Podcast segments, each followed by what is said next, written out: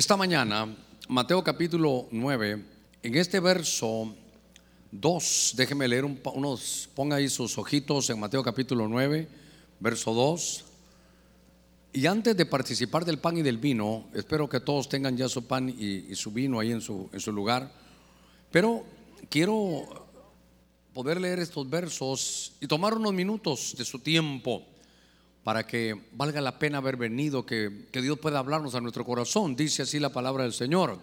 En el nombre del Padre, del Hijo y del Espíritu Santo, y le trajeron un paralítico echado, dice esta versión, en una camilla.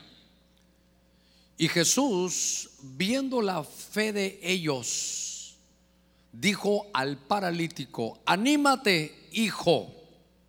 Mire, vaya leyendo despacito, anímate, hijo tus pecados te son perdonados.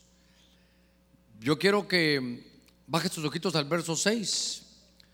Pues para que sepáis que el Hijo del Hombre tiene autoridad en la tierra para perdonar pecados, entonces dijo al paralítico, levántate, toma tu camilla y vete a tu casa. Hacemos una palabra de oración. Hay muchos hermanos, también vamos a orar por un amigo, Alejandro, el apellido Ponce también, que están pasando momentos de dificultad, por el apóstol Víctor Garduño y cada una de las peticiones que de pronto tenemos, sé que hay familiares, sé que tenemos que ser prudentes y vamos a orar con todo nuestro corazón. Padre, en el nombre de Cristo, mira cada necesidad de tu pueblo. Señor, mira aquellos que están en los hospitales, aquellos que están pasando momentos, Señor, de enfermedad aún en sus hogares. Señor, que crean a tu buena palabra, que se abandonen en tu mano. Tú puedes enviar una, una unción de salud. Para ti no hay nada imposible. Señor, queremos desarrollar todo aquello que tú vayas a poner en nuestra mano. Queremos, Señor, saber tomar buenas decisiones. Todo lo que sea para el bien de tu reino. Todo lo que sea para el bien nuestro, Señor, queremos abrazarlo y hacerlo lo antes posible. Pero todo aquello que no venga de ti no lo queremos, Señor, ni regalado. Queremos, Señor, poder estar en tu camino. Mira cada uno, mira al apóstol Garduño, Señor, allá en el lugar donde está su esposa, sus hijos que tú pongas tu mano de salud. Háblanos esta mañana, desde ya reprendemos todo estorbo del enemigo. Todo espíritu de sopor sea quitado, Señor, en el nombre de Cristo. Padre, gracias, tú eres un Dios bueno. Amén y amén. Gloria a nuestro Señor. A ver, démosle palmas fuertes a nuestro Señor. Gloria a Dios. Gloria a Dios.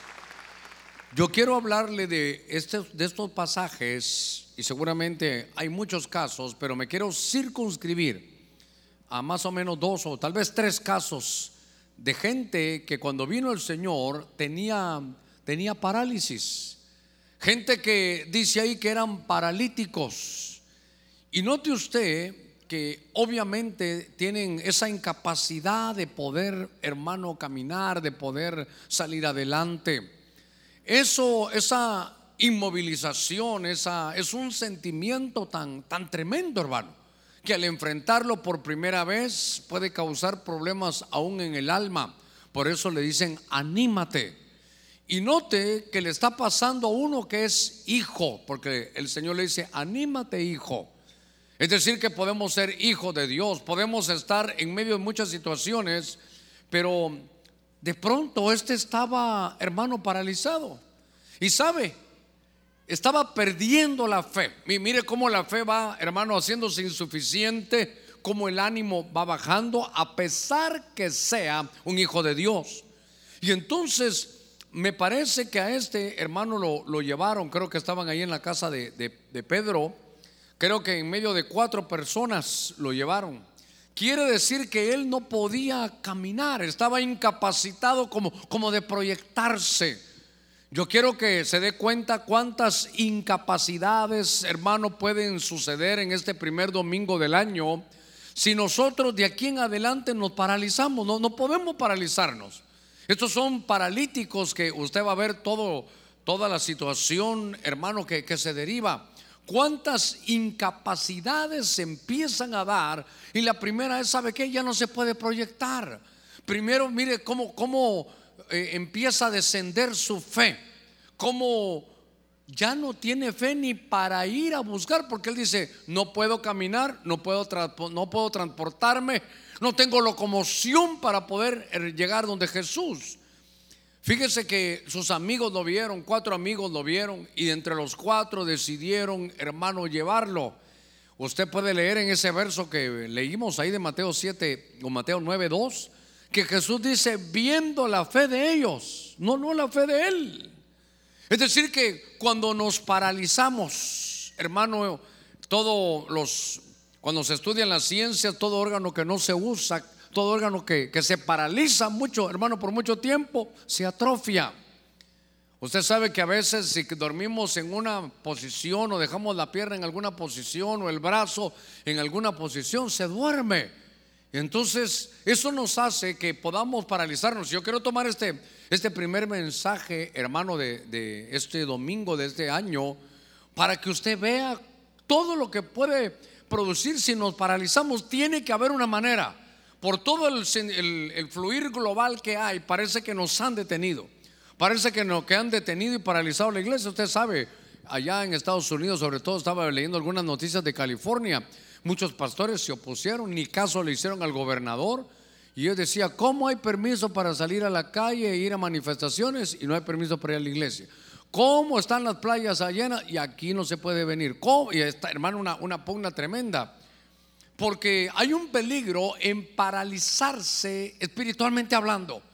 Yo estoy tomándome estos minutitos para que usted lo pueda ver, porque lo primero que, veo es que hay una, hermano, una incapacidad para poderse proyectar. Note cuántas cosas, hermanos, se dieron. Ahora, ahora es importante, y por eso nos vamos a sentar a la mesa el Señor, porque dice ahí en ese verso, viendo la fe de ellos, le dijo al paralítico, anímate hijo tus pecados te son perdonados. Y entonces note cómo las cosas también tienen una conexión. Que a veces, hermanos, se, eh, hay un una parálisis espiritual. A veces nos paralizamos porque hay un problema interno. Y es que cuando no se conoce bien el Evangelio, nos empezamos a señalar, nos empezamos a condenar, el diablo, hermano, que el Señor lo reprenda, nos pone pensamientos que no somos ya del Señor, que no nos van a hacer caso, que ya no hay ganas y que ya no siento yo al Señor. Yo creo que todos en algún momento hemos pasado por ello. Y entonces me di a la tarea de ver que lo primero que veo que es, hermano, ya no se puede proyectar, no, no, no hay. Si, nos paralizamos espiritualmente, eso lleva algunas situaciones, hermano, terribles. Fíjese que en ese, en ese fluir, déjeme que ya puse un poquitito de cimiento, porque lo, todo el mensaje de hoy es no te paralices. Porque hermano, hemos hablado también parálisis por análisis, ¿verdad? Se analiza tanto que uno está paralizado. Pero es importante que, podamos, hermano, aprender a proyectarnos ahora. ¿Qué, ¿Qué va a pasar en los próximos meses que viene? a, qué nos vamos a dedicar los que tienen hermano o tenían tal vez una empresa? Hay que dar otro giro. Tal vez no siempre va a ser la misma empresa. Por ejemplo, déjeme que le diga algo. Mire el giro que dio hermano Noé. Si uno, si uno se pusiera a pensar, ¿a qué se dedicó Noé casi todo el resto de su vida, o todo el principio de su vida? Seguro que a ser carpintero tenía que hacer un arca fue carpintero todo ese tiempo, pero cuando pasó aquel cataclismo y vino, hermano, todo aquel diluvio, solo salió, ya después de ese problema, la tierra no volvió a ser igual. Fíjese qué cosa. La tierra no volvió a ser igual, pero él tampoco se dedicó a ser carpintero más. Él logró decir, esto de la carpintería ya pasó, ya no me sirve, para ahora ya no, para hacer, ya no me va a servir poner ahora mi negocio de Arcas SA. Porque dijo Dios que ya no va a haber diluvio, entonces vamos a hacer un producto que nadie va a comprar. Entonces él giró y empezó a sembrar la tierra, por decirle algo de carpintero a labrador. Entonces tenemos que saber dar ese giro y durante muchos, me imagino, mensajes tendremos que hablar de eso. Los voy a tener que reunir algunos por los sábados, algunos equipos para saber cómo vamos a girar.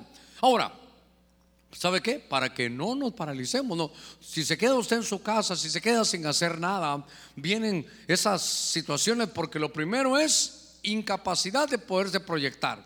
Ahora, en el libro de Mateo, capítulo 8, venga conmigo, en el libro de Mateo capítulo 8, solo vaya un, un versículo o un capítulo anterior, yo quiero iniciar esta, esta mañana hablándole de este hombre. Dice, diciendo, Señor, mi criado está postrado en casa, paralítico y está sufriendo mucho. Esta versión que estoy leyendo, otra versión dice, y diciendo, Señor, mi siervo está postrado en casa. ¿Cómo está postrado? Paralítico, está paralizado. ¿Y cómo, qué, qué le pasa al que está, hermano, paralizado? Se quedó postrado en casa. Y note que al final dice sufriendo mucho. Yo quiero llevarlo despacito porque le voy a hablar de dos o tres casos de parálisis y todas las cosas que vienen. Note que este sabe qué es. Esta es la parábola, hermano, del, o la historia del centurión. Usted recordará que Jesús va caminando en la calle y su, aquel hombre le, está, le quiere hablar y su discípulo le dice, Señor, detente, porque este centurión es digno que le haga su milagro porque este ha edificado. ¿A cuántos hermanos habrá edificado usted? Ahora que estaba orando aquí por los ancianos y todo, ¿cuánto tiempo se pasaron ellos edificando? Y ahora le dicen, miren los discípulos, Señor, nosotros te conocemos. Tú recompensas, tú oyes la, la petición de aquellos que han edificado. A ver cuántos hemos edificado. ¿Sí? Ay, qué poquitos. A ver, levante mano los que han edificado. Cuando usted da un buen consejo, cuando usted ora por alguien, cuando hace algo para el Señor, ahí está edificando. Yo no le estoy hablando de edificar, hermano, qué sé yo, una casa. Le estoy hablando de edificar en el sentido espiritual. Y entonces, fíjese que este le dice, Señor, yo le voy a hacer un milagro.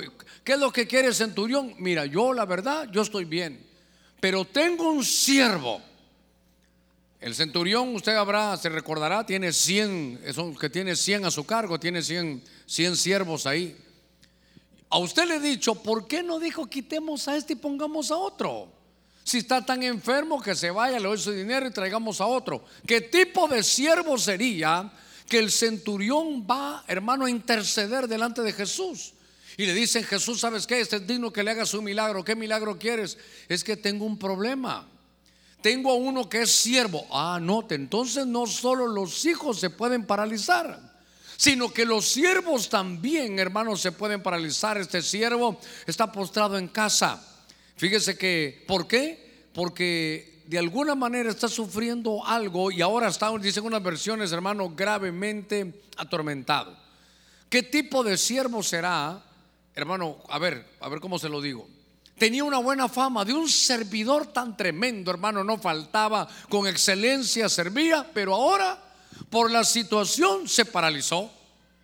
Yo creo que no podemos, hermano, paralizarnos. Creo que eso nos va a traer, mire, conflictos. Siervo, entonces se quedó en casa postrado. Y entonces dice que estaba gravemente, hermano, atormentado. Y entonces el centurión decía, no lo puedo dejar así. Necesito que Jesús haga un milagro, necesito que Jesús vaya a hacer algo. Y es aquel pasaje que dice, Señor, yo no soy digno que entres en mi casa. ¿Se recuerda? Solo di tu buena palabra y mi siervo sanará. lo que él quería es una palabra de Dios para el siervo. Porque el siervo ahora estaba paralizado, el siervo estaba postrado. ¿Sabe qué? El siervo estaba incapacitado de servir. Yo, iba apuntando ayer en mi casa que iba leyendo y dije, bueno, está incapacitado de proyectarse.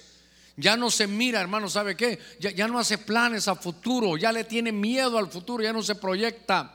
Ahora ya no puede servir, está atormentado, ¿sabe qué? Está deprimido. Se quedó postrado en casa, ¿por qué? Porque se paralizó.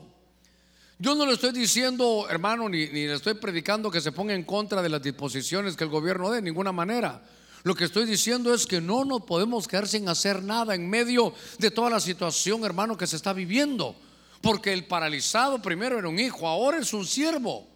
Y era un siervo, ¿sabe qué? Que el centurión decía, no, si yo conozco el tipo de, hombre que es este, yo conozco la forma de cómo, cómo va a servir, pero ahora de alguna manera ya no se moviliza, ya no actúa, ya no se proyecta, se quedó en su casa, tiene temor, tiene miedo, está con depresión, ya no puede servir. Entonces note algo. Primero, vaya apuntando ahí en cómo, cómo cuando se paraliza uno espiritualmente, empieza uno, ¿sabe qué? A incapacitarse. Primero, incapacitado de proyectarse, ya no hace planes para nada. Ahora está incapacitado, hermano, de servir. Ya no, ya no, se quedó paralizado, ya no puede servir.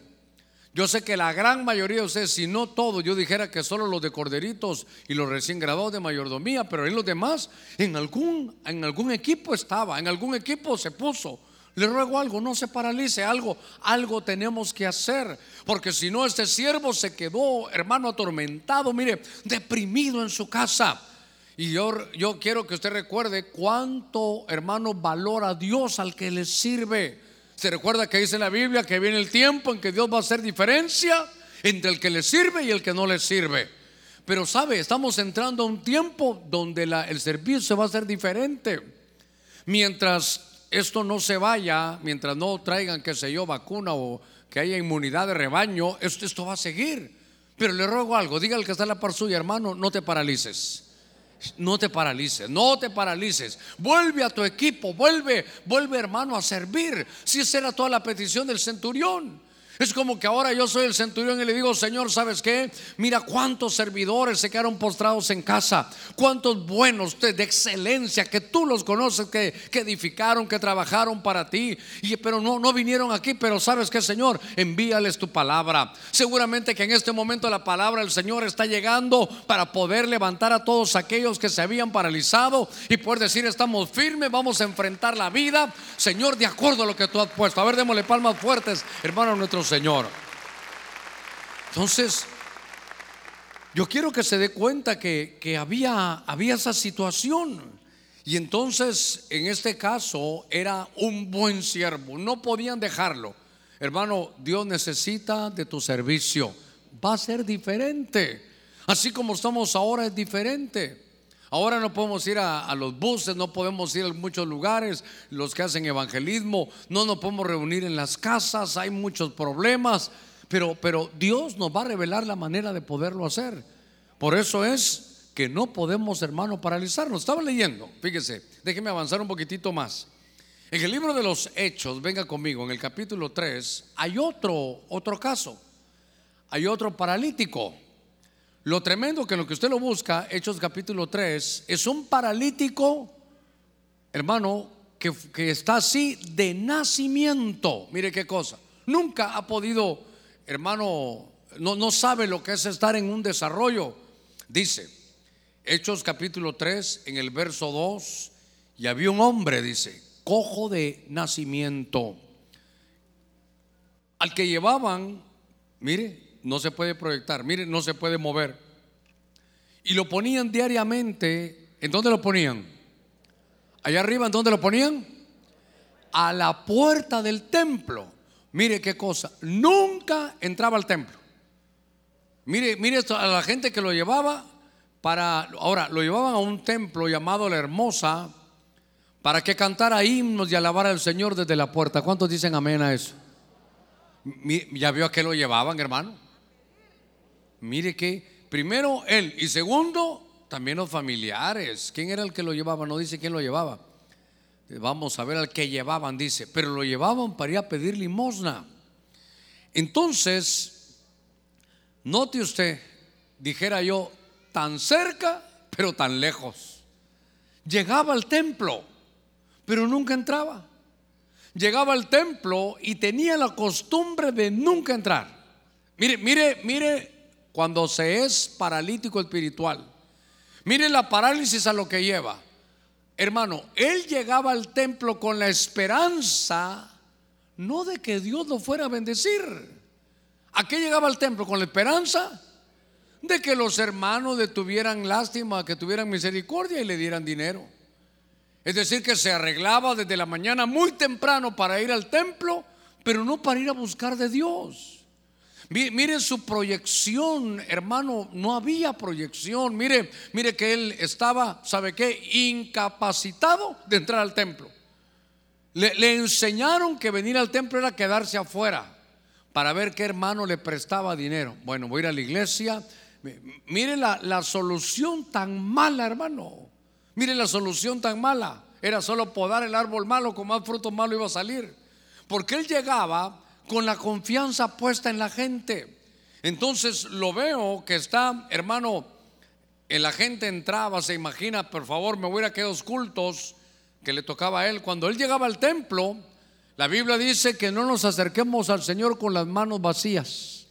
Los que podían dar tremendas ofrendas llevaban bueyes. Imagínense cómo era esa fiesta, hermano. Todos llegaban al culto con bueyes, con toros, porque esa era su ofrenda. Otros que no tenían para un toro, pues llevaban, hermano, una, una ovejita, llevaban un corderito. Otros no tenían para eso, entonces llevaban unos, unos palominos, como cuando José y María presentaron a Jesús. Y estaba leyendo que el que no tenía ni para unos palominos, aunque sea un poquito de harina, llevaban, que ese era su es lo que llevaba. Nadie llegaba con las manos vacías. Entonces cuando él veía a todos, mire, a todos, todos bendecidos llegaban al culto, todos hermanos iban a, llevar sus cosas y él, él no, estaba paralizado. ¿Sabe qué? Estaba incapacitado de dar. ¿Sabe qué? Incapacitado de sembrar. Y si no siembra, no va a cosechar. Por eso, mire, a veces la siembra son diferentes tipos de semillas. Hay semillas, hermano, que, que rápidamente, mire, dan fruto. Pero yo quiero que sepa algo, que todo lo que el hombre sembrare, diga conmigo, todo lo que el hombre sembrare, eso también cosechará. Si usted ha sembrado, pero pastor, yo no he cosechado, espérese, ya va a cosechar. No todas las semillas son iguales. Espérese, ya va a cosechar. Usted que hizo el bien, usted que ayudó, hermano, el que le da al pobre a Jehová le presta, Dios no se va a quedar con nada. Mire que a veces no recuerdo cómo era eso, pero el bambú se siembra y pareciera que todos los demás salen, crecen, se reproducen, sacan su fruto y el bambú nada. Bueno, no, no, no que nada, ¿verdad?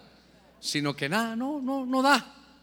Pasa mucho tiempo y no se ve absolutamente nada, como que, como que no hubiera servido. Pero cuando llega, hermano, en varias semanas, rapidito crece y se desarrolla todo lo que usted ha sembrado. Ahora, ahora, este estaba, hermano, paralizado. Y entonces mire la consecuencia que cuando él llega, él, a él nunca iba, hermano, en su mentalidad, él no iba a la iglesia a dar, siempre iba a pedir.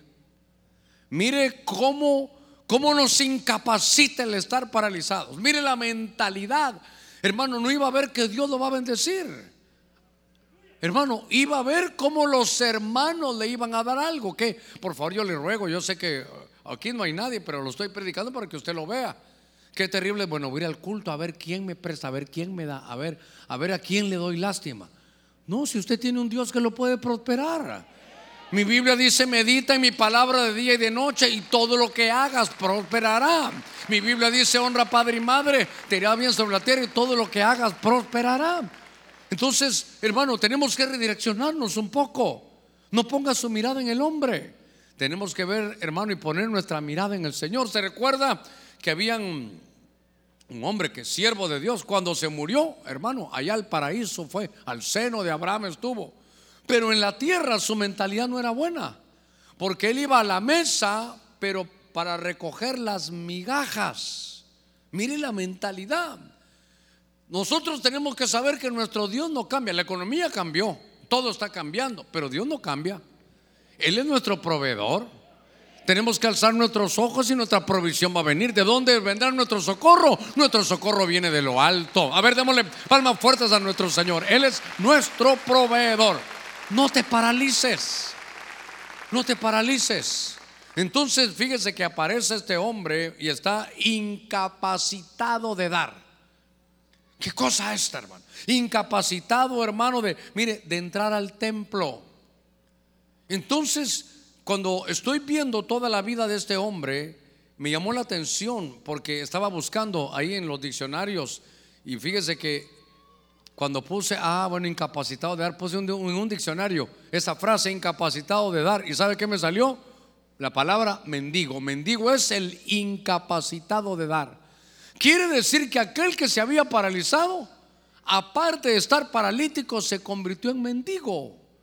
¿Hasta, hasta dónde, hermano, es, se llevan esos lastres? ¿Hasta dónde van esas cargas? Van esas, esas situaciones. No, no quisiera decir maldiciones pero son tipos de conducta que se derivan, hermano, de esto, de estar incapacitado de dar y poner la vista, hermano, en el hombre.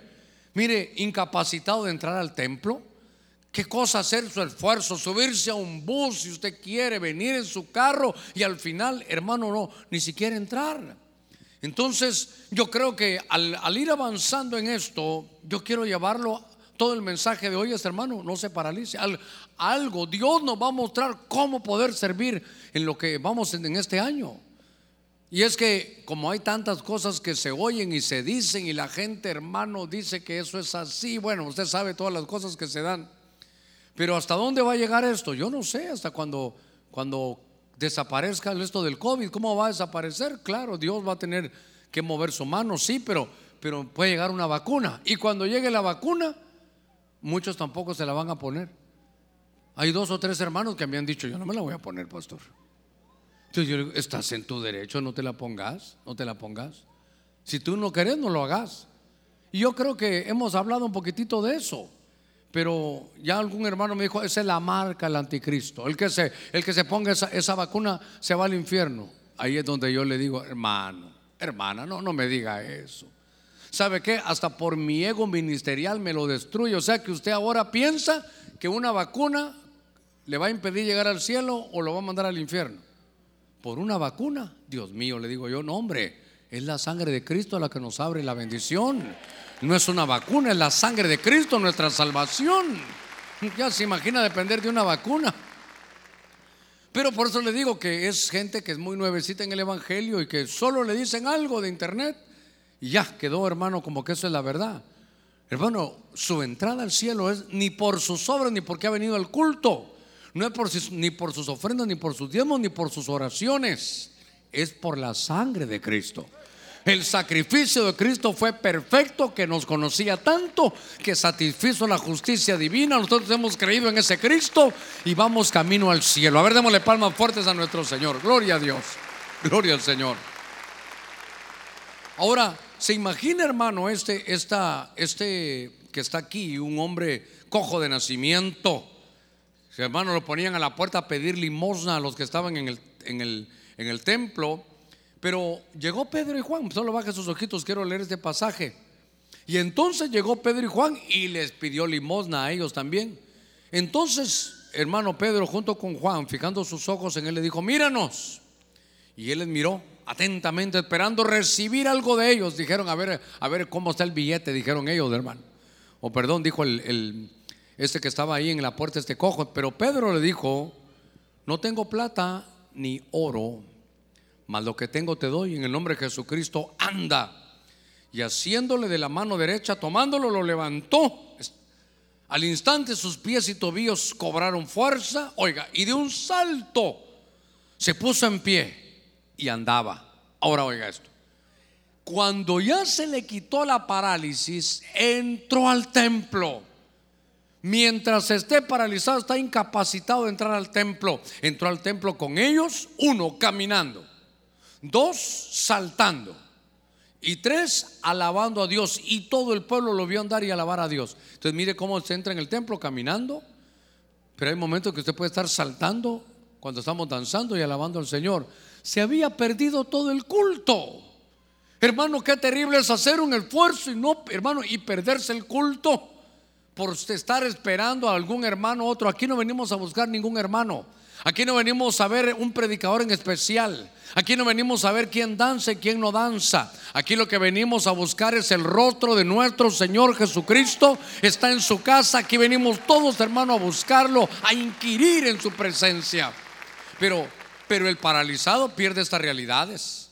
Mire, estando en esto, Fíjese que no solo se pierde dar, sino sabe que también recibir. Diga conmigo, aquí no hay ninguno.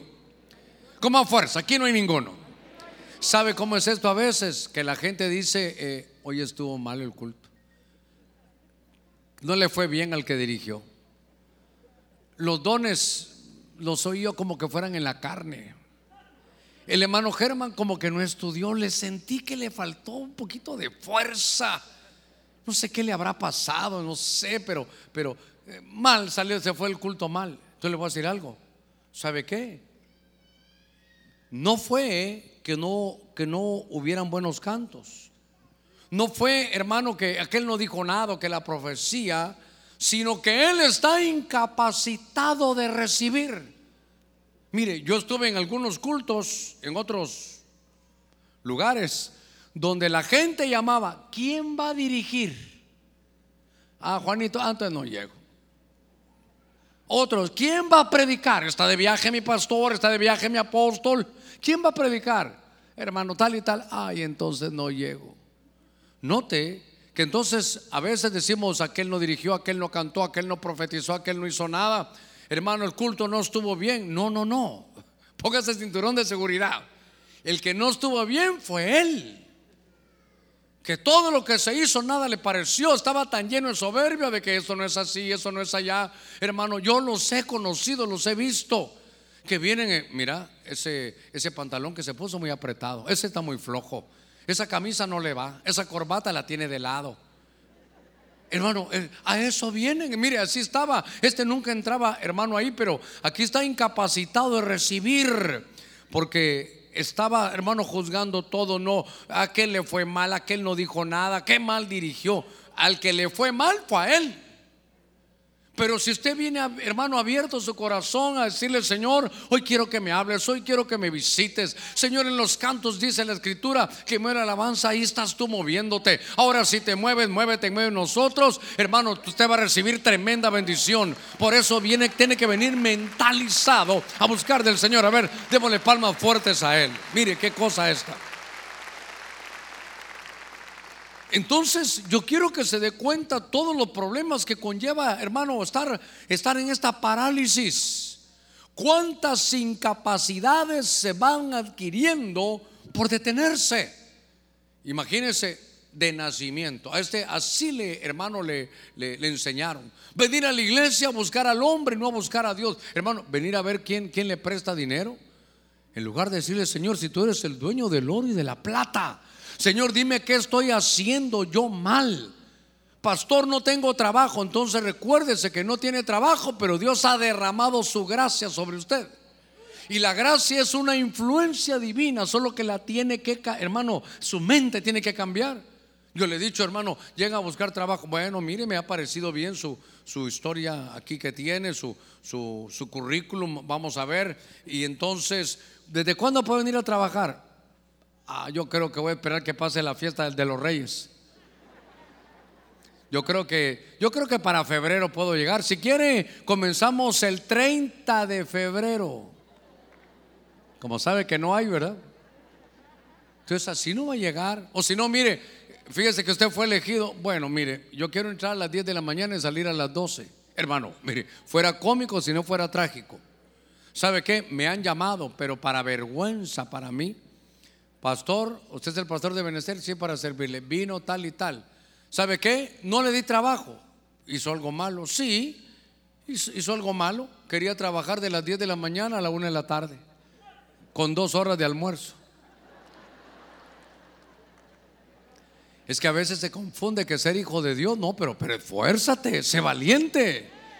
Hermano, hay 24 millones de personas sin trabajo en todo el mundo ahora. Así que el trabajo no lo vaya a soltar, hágalo bien, hágalo con excelencia. Porque cuando alguien se paraliza, mire, de proyectarse, hermano, está incapacitado de servir, de dar, de entrar al templo, hasta de recibir, todo lo juzga. Le conté yo que, que vino un hermano, se trajo a su tío. Y entonces le preguntó, el, el, sobrino le dice, tío, ¿qué tal le fue? Muy bien. Me gustó el mensaje. Mira, le dijo, qué hábil tu pastor. Porque tu pastor le decía, démosle palmas al Señor y en lo que todos estaban dando las palmas, él tomaba agua.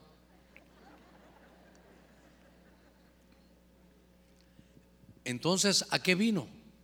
A ver cuántas veces tomaba agua yo, hermano. Él no, no oyó nada el mensaje, ni sabía de qué. Solo sabía que cuando decía, démosle palmas fuertes al Señor, él dice que yo agarraba el agua y me la tomaba. Qué hábil es ese, ese hombre para que no se den cuenta que toma agua, entonces le pone a todos a aplaudir para él tomar agua. Mire qué, qué cosa esta. Usted y yo tenemos que venir a decir, Señor, qué gracia va a haber hoy, qué misericordia voy a ver hoy, qué, qué unción vas a dar hoy, qué, qué nuevo tiene para mí hoy, qué misericordia me vas a dar esta mañana. Yo necesito quitarme esta parálisis. Fíjese que estaba, estaba viendo en, estos, en estas cosas, en estos datos que hay, cómo las cosas van, hermano, eh, haciendo que el paralítico espiritual se llene de incapacidades. Y por eso esta, esta mañana lo que vengo es a decirle, hermano, vamos a tomar de la mesa al Señor para, para recuperar Muchas de las cosas que se han perdido, la incapacidad de proyectarse, de servir, de dar, de entrar al templo, de recibir de otros, hermano. Fíjese que en todo el recorrido ministerial, eso de recibir es cualquier cosa que Dios quiere darla, pero a veces Dios la da a través de otros. Yo conocí a un profeta hace como veintitantos años, recién venido para acá, y él no era de aquí de Honduras, pero era un profeta. Yo creo que era, mis respetos, creo que era un profeta. Pero ¿sabe qué decía él? Yo le pregunté, mira, ¿y quién te pastorea? No, me dijo, se murió mi pastor. Ah, bueno, ¿y ahora dónde vas a ir? Ningún pastor da la talla para cubrirme. Casi que me hinco yo, hermano, ahí también. Me dijo, yo no conozco a ninguno que dé la talla para cubrirme. Como el que dice, soy tan grande, hermano, ya mire, incapacitado de, de recibir. Ahora, déjeme avanzar un poquitito más, un poquitito más. Voy a regresar a este pasaje, hermano, de, de Mateo, nada más un toquecito aquí en el verso 2. Le trajeron un paralítico, lo que fue lo que leímos, echado en una camilla. Y Jesús, viendo la fe de ellos, dijo al paralítico: Anímate, tus pecados te son perdonados. Hermano, el ánimo vuelve. Hoy el ánimo nos va a volver a muchos. Porque nos vamos a ir perdonados, porque vamos a sentarnos a la mesa del Señor. Entonces, a veces el estar paralizado nos desanima. Nos desanima. Si usted estaba en un equipo de servidores y de pronto, hermano, eh, ya primero pidió permiso porque le tocaba estudiar o que iba a tomarse un tiempo con la familia, después ya no volvió. Cuando sintió un paralítico, hermano, es un, está paralizado, se paralizó y entonces, ¿sabe qué? El ánimo, hermano, es que el ánimo es importante. Algunos solo piensan que el espíritu, el espíritu, pero, pero el ánimo es el alma. Ahí están nuestros sentimientos. Y ahí estaba, hermano, desanimado. Le dicen, ¿sabes qué? Anímate. Porque, hermano, ¿cómo, cómo el mundo trabaja? ¿Cómo las noticias nos trabajan para desanimarnos? Imagínense qué pasaría que nos dijeran, la vacuna no llega este año. El COVID desarrolló tres cepas más. ¿Qué son cepas? Cepa, pero sigamos adelante, hermano. Pero nos dicen cepa, ¿verdad? Yo no sepa qué significa, pero, pero ahí estamos.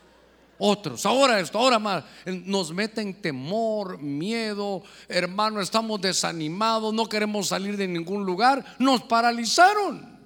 Yo creo que sí, hermano, tenemos que sacudirnos, hermano, esa, esa modorra espiritual. Tenemos que sacarnos de eso y decir, no, Jesús hoy viene y te dice, ¿sabes qué? Tus pecados te son perdonados, levántate, anda, ¿sabe qué? Proyectate, creer, aprende a recibir, empieza a dar, va a haber otra modalidad, pero no te puedes quedar paralizado. Tenemos que salir adelante. Tenemos que salir adelante porque hermano, y, mire, los cambios al principio no son fáciles. Viera usted cómo me siento yo de verlo a usted aquí, qué lindo, pero aquí me tocó al principio predicar solo, hermano. ¿Cuántos dicen gloria a Dios y yo por dentro, gloria a Dios? Entonces, primero dije, no, yo no voy a seguir aquí predicando. Primero había que encender los aires. Dije, segundo, más nostalgia me da aquí, hermano, ver todo aquello, hermano, sin nada. Mira, mira cómo, cómo se, se siente el alma. Por eso aquí cuando hay parálisis, hermano, se va el ánimo. Y note tan importante que es que ahí estaban, hermanos, la, ellos, anímate. Mire, el Señor Jesús, estos no fueron los discípulos, Jesús viendo la fe de ellos, dijo al paralítico, ánimo, hermano, anímate. Mire, tenemos que agarrar la palabra del Señor. Yo no creo, hermano, lo que veo, yo creo lo que leo ahí. Y entonces dice el Señor, anímate. Pero ¿cómo me voy a animar? Miren la situación. Hermano, usted tiene que saber que el Dios del cielo sabe lo que está viviendo usted. El Dios del cielo sabe lo, cómo está su alacena, sabe cómo está su trabajo, sabe cómo está su salud. Entonces usted está en buenas manos. Él va a decidir y usted y yo tenemos que decir, vamos a cobrar ánimo, vamos a reírnos de nuevo, vamos a estar calidad de nuevo. Hermano, lo de afuera no nos puede hacer daño. No te paralices. No te paralices. ¿Y de dónde vendrá mi socorro? De lo alto. Qué pocas oportunidades, oportunidades hay. Son las mías. En este país poquitos van a salir. Sí, entre esos pocos estamos nosotros. Pastor, fíjese que yo no tengo visa. Aquí está su Canaán, aquí está nuestra tierra, aquí fluye leche y miel. Aquí va a estar nuestro Señor, aquí nos vamos a recuperar. Pero hermano, anímese. Dígale que está la par suya, hermano, anímate. Si tenemos vida, si hay vida, hermano, hay esperanza. Estamos bien. Hermano, algunos ya somos como sobrevivientes. Mire, le pasaba, me saludé con un hermano y dijo, pastor, qué bueno. A usted le dio el COVID, sí, ya me dio a mí también. Somos sobrevivientes, pastor, me dijo que hermano, al final el que tiene las llaves es el Señor. Pero no podemos dejar, mire, es que, a ver, usted sale de su casa que a trabajar, va, no sé si va en el bus o va en su carro, oyendo las noticias. Tantos muertos, hermano, al final del año. Tantos accidentes aquí. La situación está peor. Los hospitales están cada día más llenos. Vienen tres cepas nuevas. 3, 2, 1. Como el COVID no hay ninguno. Empieza Hermano, yo sé que a algunos les molestará, yo ya pasamos y, sé que estamos orando por algunos hermanos. Y sé que tenemos que ser prudentes. Sí, yo no digo que no, hay que guardar nuestra distancia. Sí, tiene que estar bien vitaminado. Amén. Bien orado también, hermano en las manos de Dios cada día, Señor, voy en tu mano. Tú sabes que yo no salgo por querer, yo voy a salir y voy a trabajar, pero voy con buen ánimo. Sé que voy a hacer las cosas bien, lo que me pidan lo voy a hacer con excelencia. Señor, gracias por la vida. Cada día que tú me das, lo voy a aprovechar, lo voy a vivir al máximo. Es que hasta Jesús le dijo, anímate, hijo. Es decir, que hay un montonón, no están aquí ninguno, pero hay un montonón de hijos desanimados a ver, ¿alguna vez se ha desanimado usted? A ver, ¿cuántos nos hemos desanimado alguna vez? Sí, sobre todo si somos del maratón, estamos desanimados. ya que campeonísimas y qué, Dios mío. Va a haber intercesión fuerte esta tarde. Ahora, tan importante es que Jesús le dice, anímate. A ver, por eso le digo yo, usted va sentado en su carro oyendo las noticias, que esto, que el otro, que aquí, que allá.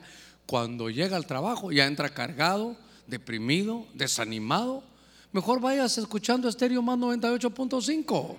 Vaya oyendo cánticos del Señor, vaya oyendo un mensaje del Señor que le inyecte fuerza, que sepa, hermano, enfrentar la vida. No te paralices. No te paralices. Por eso cuando le tomaron aquel, hermano lo agarró, Pedro lo alzó, ¿sabe qué? Lo puso de pie. Ah, otra cosa. Entonces el que se paraliza se siente que está caído. ¿Vas a ir al culto? ¿Para qué? ¿Vas a ir? No sé. Por ahí hasta vi algunos comentarios, un par de comentarios ahí de algunos que, ¿cómo es posible que vaya? Yo se lo dije, ¿quiere ver que no escribe? Uy, este tiene como seis años de no ir, menos todavía. Entonces, no se deje llevar por malos comentarios. Anímese, salga animado.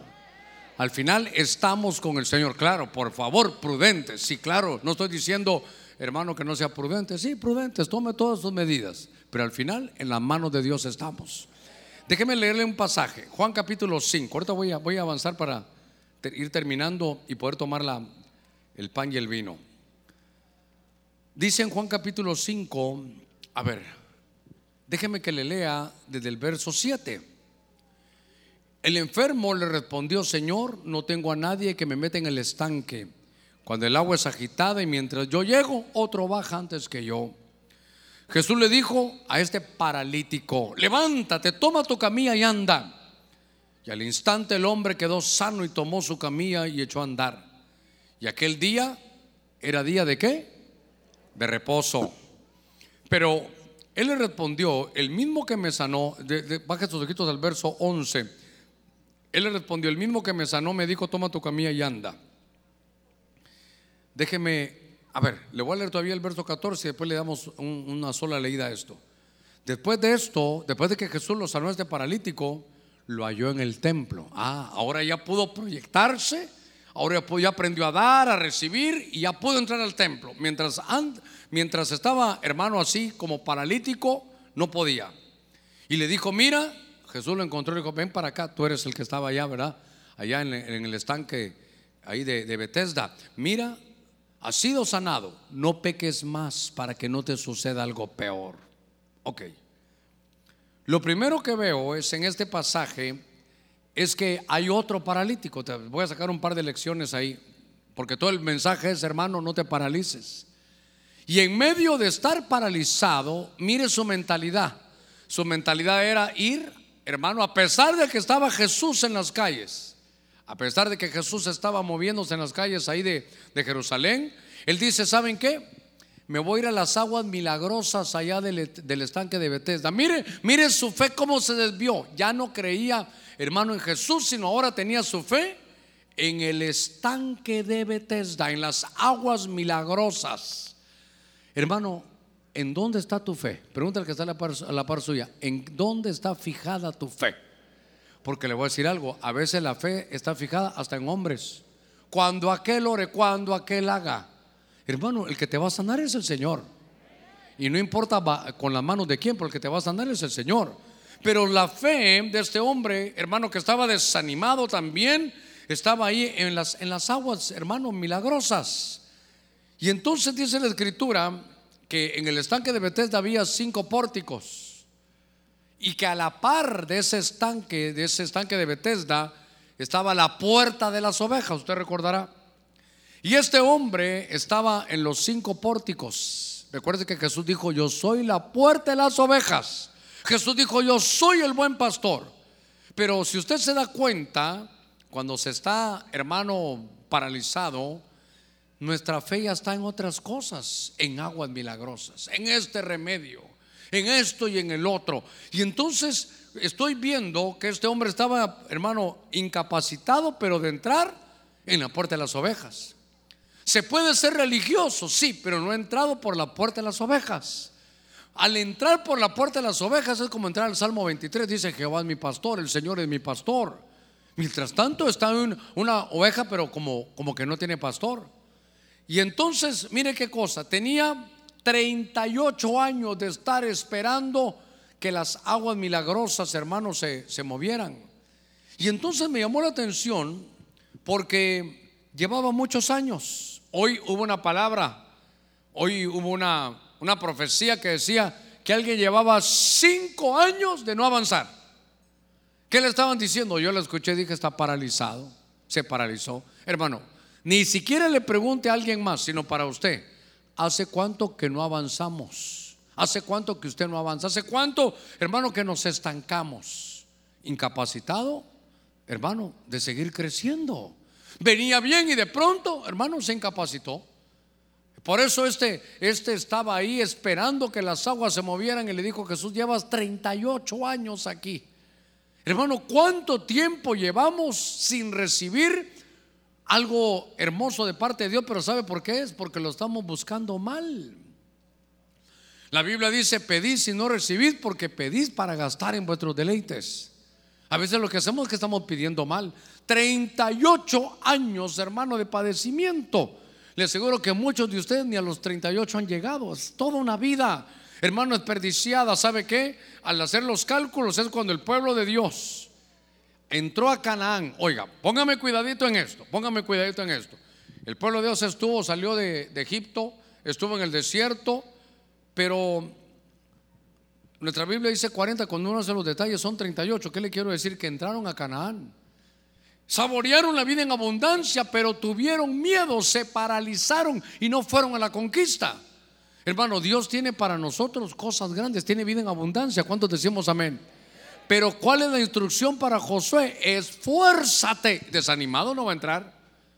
Esfuérzate y sé valiente. Entonces se requiere un esfuerzo, hermano, se requiere valentía. Se requiere que también de alguna manera, hermano, se, quite el miedo. Con miedo no van a poder ir a pelear. ¿Se recuerda con Gedeón? Habían diez mil y el Señor le dijo, mira, hay que hacer un filtro. Juntaron a todo el pueblo. Todos aquellos que tengan temor y que tengan miedo, mejor que se regresen a su casa. Yo me imagino que Gedeón pensó que unos 10 iban a ir, hermano. Se regresó cualquier cantidad de gente, eran 10 mil y él fue al final con 300. Note cuántos hermanos están, están con la invitación. Entraron ellos a Canaán. Vieron y dijeron no, se desanimaron, se paralizaron, no fueron, no siguieron conquistando. Y Dios les dijo, esta tierra fluye leche y miel. Esta tierra le voy a dar casas que ustedes no construyeron esta tierra yo le voy a dar de esas vidas que ustedes no sembraron. pero tienen que ir a, van a haber gigantes y los van a tener que vencer. ¿Cómo se vence todo? Agradando a Dios. Si Josué y Caleb le dijeron, no, no, no, no tiren la toalla, espérense, anímense. Si le agradamos a Dios, estos gigantes son pan comido. ¿Qué nos toca hacer, hermano, este año? Agradar a Dios. Si lo tenemos agradado, hermano, usted va a ver la mano de Dios cómo va a llegar de diferentes maneras, de formas que uno, ni se explica. Pero como no quisieron, dijo Dios, ah, no quisieron, vaya. Entonces, mire, mire, mire cómo le dijo el Señor. Por cada día que vieron esta tierra y no creyeron, ahora se van día por año. Se regresaron al desierto 38 años. Hermano, no te regreses. ¿Sabes qué, hermano? No retrocedas. Hermano, ¿sabe qué? No es tanto cuánto corre, sino que avancemos. Usted siga lo que tiene que hacer es seguir avanzando. No podemos retroceder. No se paralice, no se detenga, por favor. Mire, por eso le dije este 38 años. Vi esta, esta situación, hermano, cómo uno se incapacita de proyectarse, de servir, de dar, de entrar al templo, de recibir las bendiciones que Dios tiene, de no entrar en la puerta de las ovejas. Y voy a cerrar y vaya preparando ya el pan, el vino y tal vez los hermanos de alabanza me, me auxilian. Pero estaba viendo que dice en uno de los versos, en el verso 9, y aquel día era día de reposo. ¿Sabe qué? El incapacitado, el que se paraliza, no está en el reposo de Dios.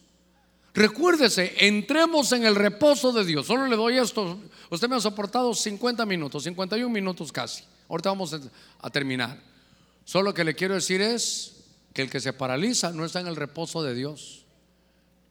Mire esto, le ruego que tome nota de esto. Lo hemos predicado, creo que hasta un domingo me dediqué a ello, pero si no, se lo voy a repetir.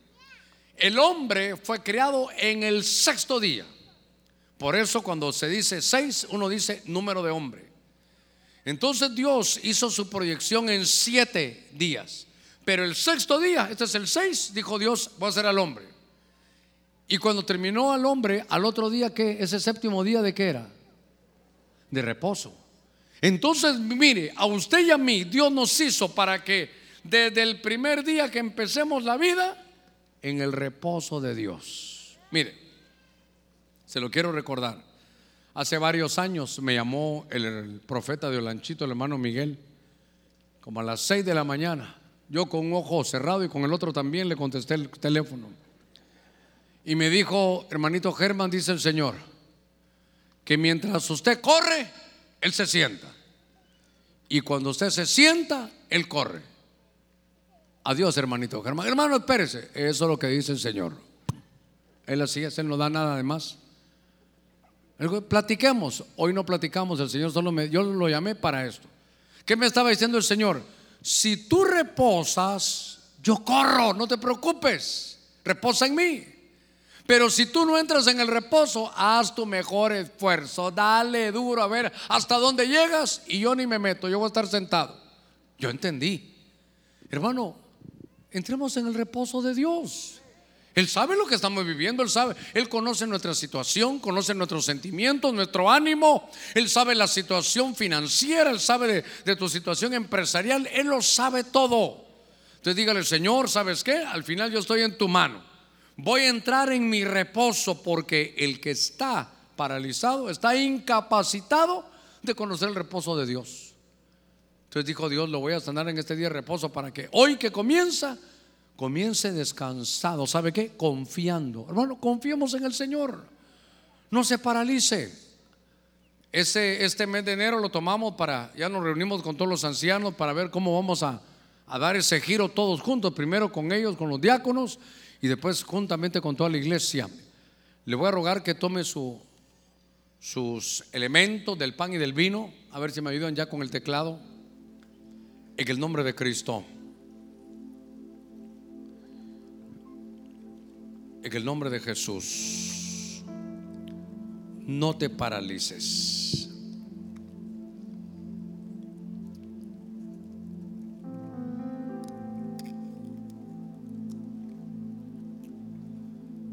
Gloria a nuestro Señor. Espero que todos tengan ahí el pan ya en su mano. Igualmente aquí todos saben, nos estamos sentando a la mesa del Señor. Y es importante que recuperemos las cosas que hemos dejado, las cosas que hemos perdido. ¿Sabe qué diría yo esta mañana? Por estar paralizados. No te paralices. La obra del Señor va a seguir de una u otra manera y tú eres parte de esa obra. Tú eres parte del ministerio. Tú tienes ministerio. La Biblia dice que estamos puestos apóstoles, profetas, evangelistas, pastores y maestros para capacitarlo a usted, para capacitar a los santos, oiga, en la obra del ministerio. El ministerio lo hacemos todos. Le ruego que ponga el pan en su mano derecha. Este pan representa el nuevo pacto que hizo el Señor. Este pan representa el cuerpo de Cristo que fue entregado por nosotros. ¿Sabe qué? Para que Él perdone todos nuestros pecados. Por favor, ponga delante de Él esta mañana sus pecados. Diga al Señor, en esto te he fallado. Tú conoces, he mentido. Tú sabes lo que he hecho. Tú sabes lo que he visto, lo que he oído, lo que he tocado, lo que he palpado, hacia dónde he caminado. Mira mis pensamientos, mis intenciones, que seguramente por mí mismo yo nada pudiera hacer. Pero cobro ánimo esta mañana porque tú me has perdonado y quiero hoy renovar mi pacto y recuperar cosas hermosas que tú me diste, hermano, no solo espirituales, sentimentales también. Va a recuperar su hogar, va a recuperar sus hijos. ¿Sabe qué? Empresariales también. Dígale, Señor, hoy me has hablado, seguramente tengo que dar en algunos algún giro como lo dio Noé Después de tanto tiempo de ser carpintero, se convirtió en labrador. Tal vez es otro trabajo y usted no quería dejar el que tenía. Pero hoy vamos a recuperarnos en esta primera Santa Cena del año, en el nombre de Jesús. La misma noche que el Señor fue entregado, tomó este pan, partió el pan y dijo, este es mi cuerpo que por vosotros es partido. Comamos de este pan.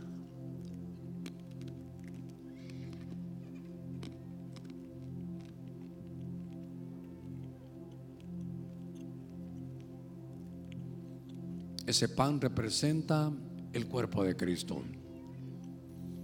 Hagamos memoria de la obra de Él. Todas las maldiciones las llevó Él en su cuerpo para que usted no las tenga. Sus culpas, Él es el sacrificio por la culpa. No se culpe más. No se condene más habías dejado tu privilegio, vuelve, vuelve, vuelve a tu equipo, habla con el anciano. Y dile hoy el Señor nos entregó una palabra para volver y no quedar paralizados. Llevó nuestras maldiciones, llevó nuestros dolores, nuestras enfermedades. Las llevó en la cruz del Calvario. Y de la misma manera,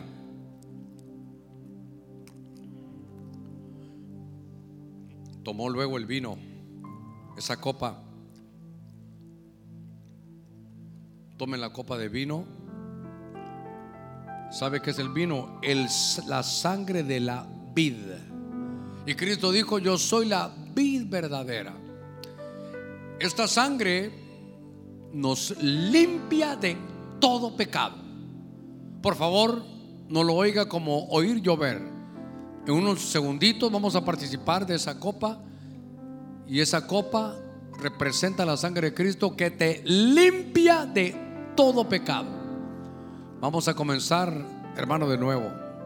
Señor, no me voy a paralizar más. Me voy a proyectar para poder salir adelante, ver un buen futuro. Como aquella mujer virtuosa decía que ella se reía del futuro. Viene bueno voy a servir, voy a aprender a dar, a querer recibir, a entrar a tu casa, a entrar en tu reposo. levante su copa. Padre, en el nombre de Jesús, nos recordamos del sacrificio de tu Hijo amado Cristo. Y ese sacrificio nos da vida nueva, nos da ánimo. En el nombre de Cristo, iglesia, bebamos de esta copa ahora.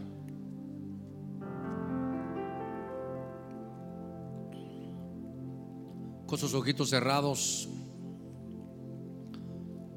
acción de gracias, diciéndole, Señor, aquí estamos, aquí estoy. Te pido que hoy, que has perdonado mis pecados, tomo mi camilla y vuelvo a mi casa con ánimo, con proyección, aprendiendo a dar, a recibir. No estaré más paralizado. Le voy a rogar que se ponga de pie para bendecirlo. Padre, en el nombre de Jesús, al ponernos de pie estamos diciendo, Señor, estamos bajo la responsabilidad de poder recibir tu bendición. Mi Dios, te pido ahora por cada hogar aquí representado. Señor, no estaremos más paralizados.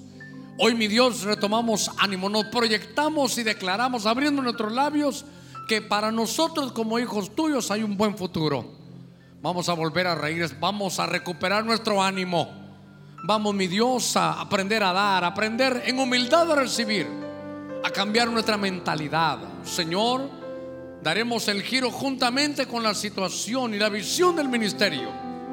Bendigo la obra de sus manos, que sus manos sean bendecidas. Todo lo que sus manos toquen será prosperado. Que Dios le dé sabiduría para saber qué es lo que ha de firmar ahora. Sus manos bendecidas, Señor, nunca más serán manos vacías, manos llenas Dice que cuando consagraban al sacerdote le llenaban las manos. Vete con manos llenas de tu bendición, con manos llenas de su buena palabra. Vete con esa bendición de llevarla en tus manos, que es parte tuya, te pertenece, Dios te la ha dado.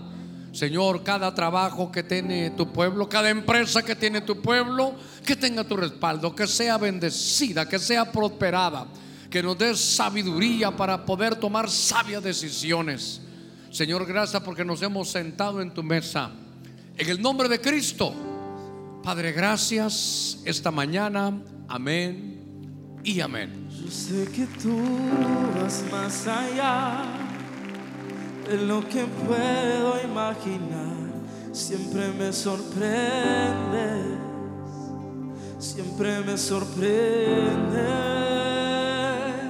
Yo sé que tú vas más allá de lo que puedo imaginar. Siempre me sorprendes, siempre me sorprendes. Yo sé que tú vas más allá de lo que puedo imaginar. Siempre me sorprendes siempre me sorprendes. Yo sé que tú vas más allá de lo que puedo imaginar. Siempre me sorprendes, siempre me sorprendes. Seguro algo en el cielo está pasando. Los hijos están hoy profetizando de las cosas que no son como si fuera. Estamos declarando.